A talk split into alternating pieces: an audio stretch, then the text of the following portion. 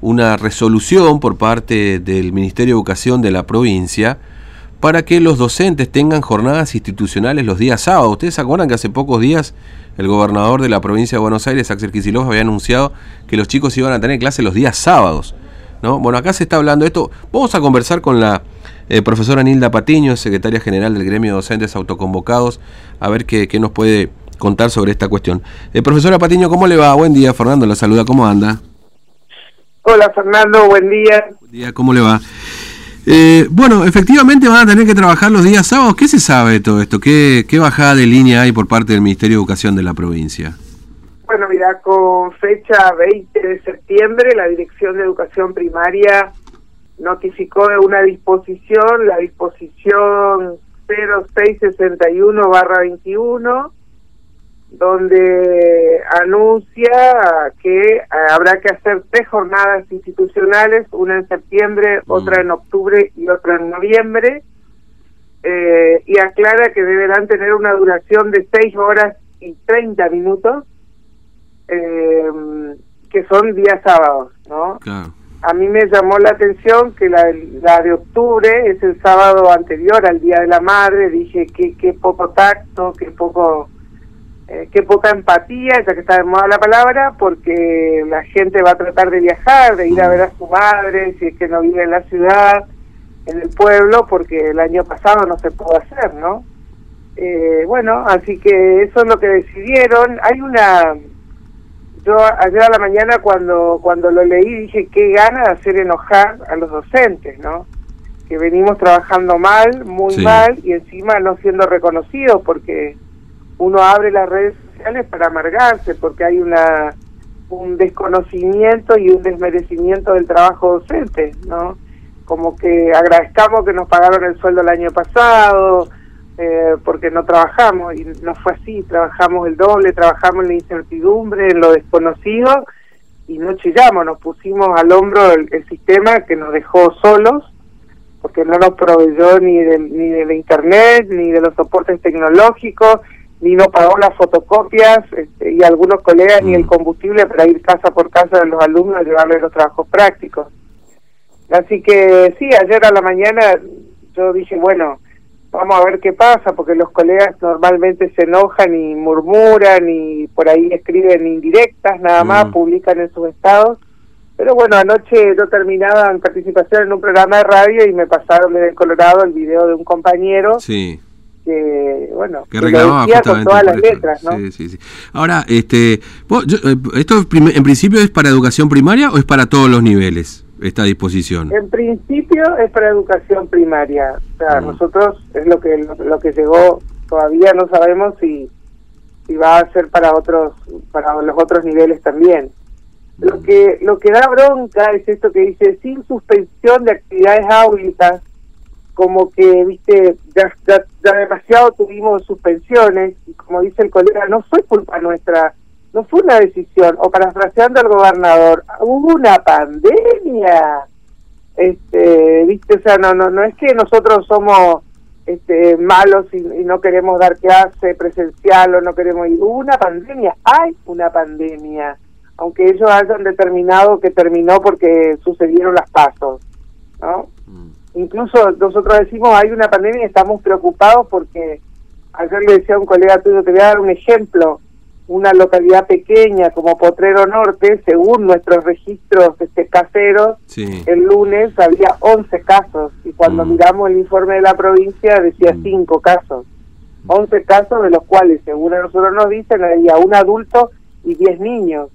Entonces, eh, nosotros llevamos otro registro de lo que pasa, por eso hablamos, por eso intentamos que nos escuchen eh, y la respuesta es esta, es como que nosotros somos los culpables de esta situación, y si paren de faltar, de repente hay un acto como el de Belgrano y te ordenan que se tienen que ir todos a, a, ponerse a la vera de la ruta o a ir al acto, o peor, este, poner dinero para regalarle algo al gobernador, como si al gobernador le hiciera falta unos regalos que encima vos ves y decís, no lo va a colgar ni en la antesala del baño.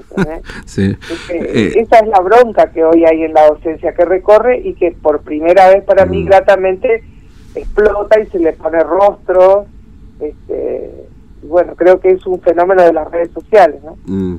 Eh, ahora, este, mm, eh, todavía hay escuelas que no están con presencialidad plena, ¿no? Usted lo decía recién, hay como una sensación, por lo menos el registro que ustedes tienen, de que hay una distorsión entre los números que manejan en las escuelas de algunos casos y los que se notician en, en los partes ahora que se publican vía online, ¿no? Es decir, ¿estamos en condición hoy, profesora Patiño, de tener clases presenciales o no en el contexto en el que estamos?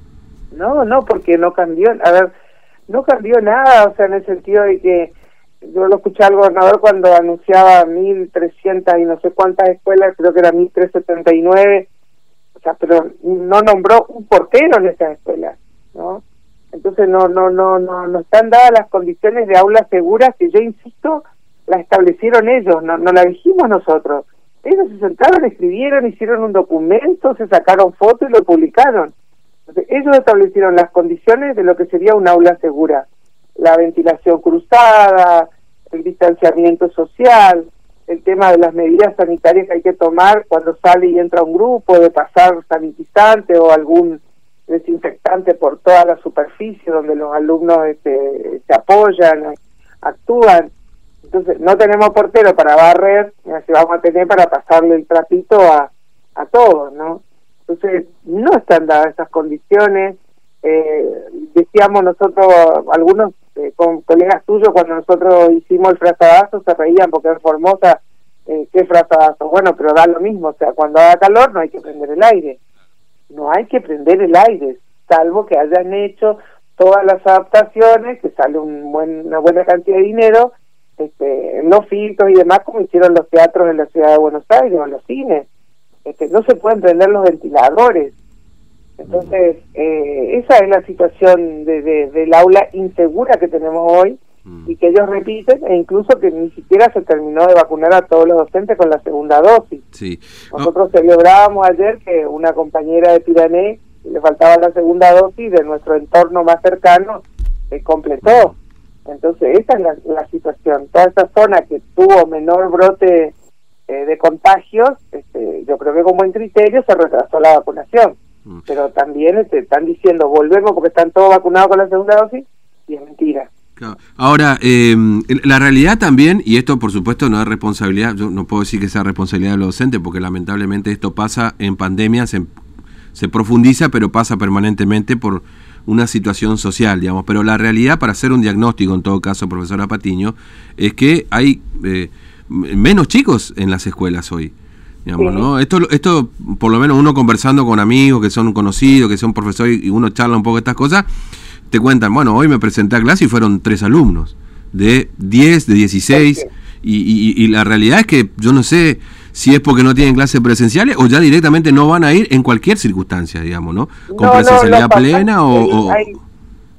Hay, distintas situaciones. Esto de que, de que tiene que entrar a, una, un horario y salir a otro horario, quien trabaja y tiene un horario fijo, eh, se le dificulta y generalmente eh, los papás hasta determinada edad van a llevar a los hijos y a retirarlos.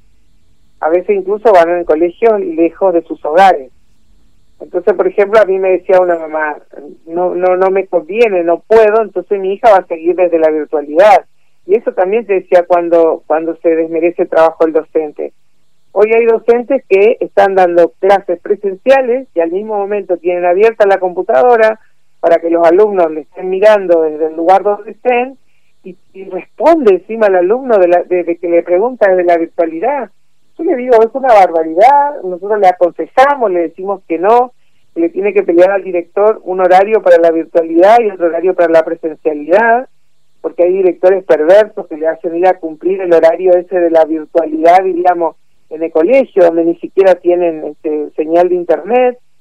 Entonces eso quiere decir que tiene que llegar a su casa donde va a tener buena señal de internet que él paga y desde ahí transmite. Este, entonces te decía, eso es cierto. Y después otros papás que lo mandan por cuestiones de seguridad, está pasando en el nivel inicial más que nada, que los papás no, no se quieren arriesgar, entonces acá te digo, la, el Rosalito Vera, el jardín de, de mi barrio, este, una maestra una tarde me llamó desesperada, pero después se ve que le agarró ataque de pánico, este no yo le habilité para ir a conversar con la directora del nivel inicial, eh, digo, le habilité en el sentido que le concerté la cita, porque la directora y la coordinadora le amenazaban de que le van a cerrar los salones porque no logran que venga la totalidad de la matrícula.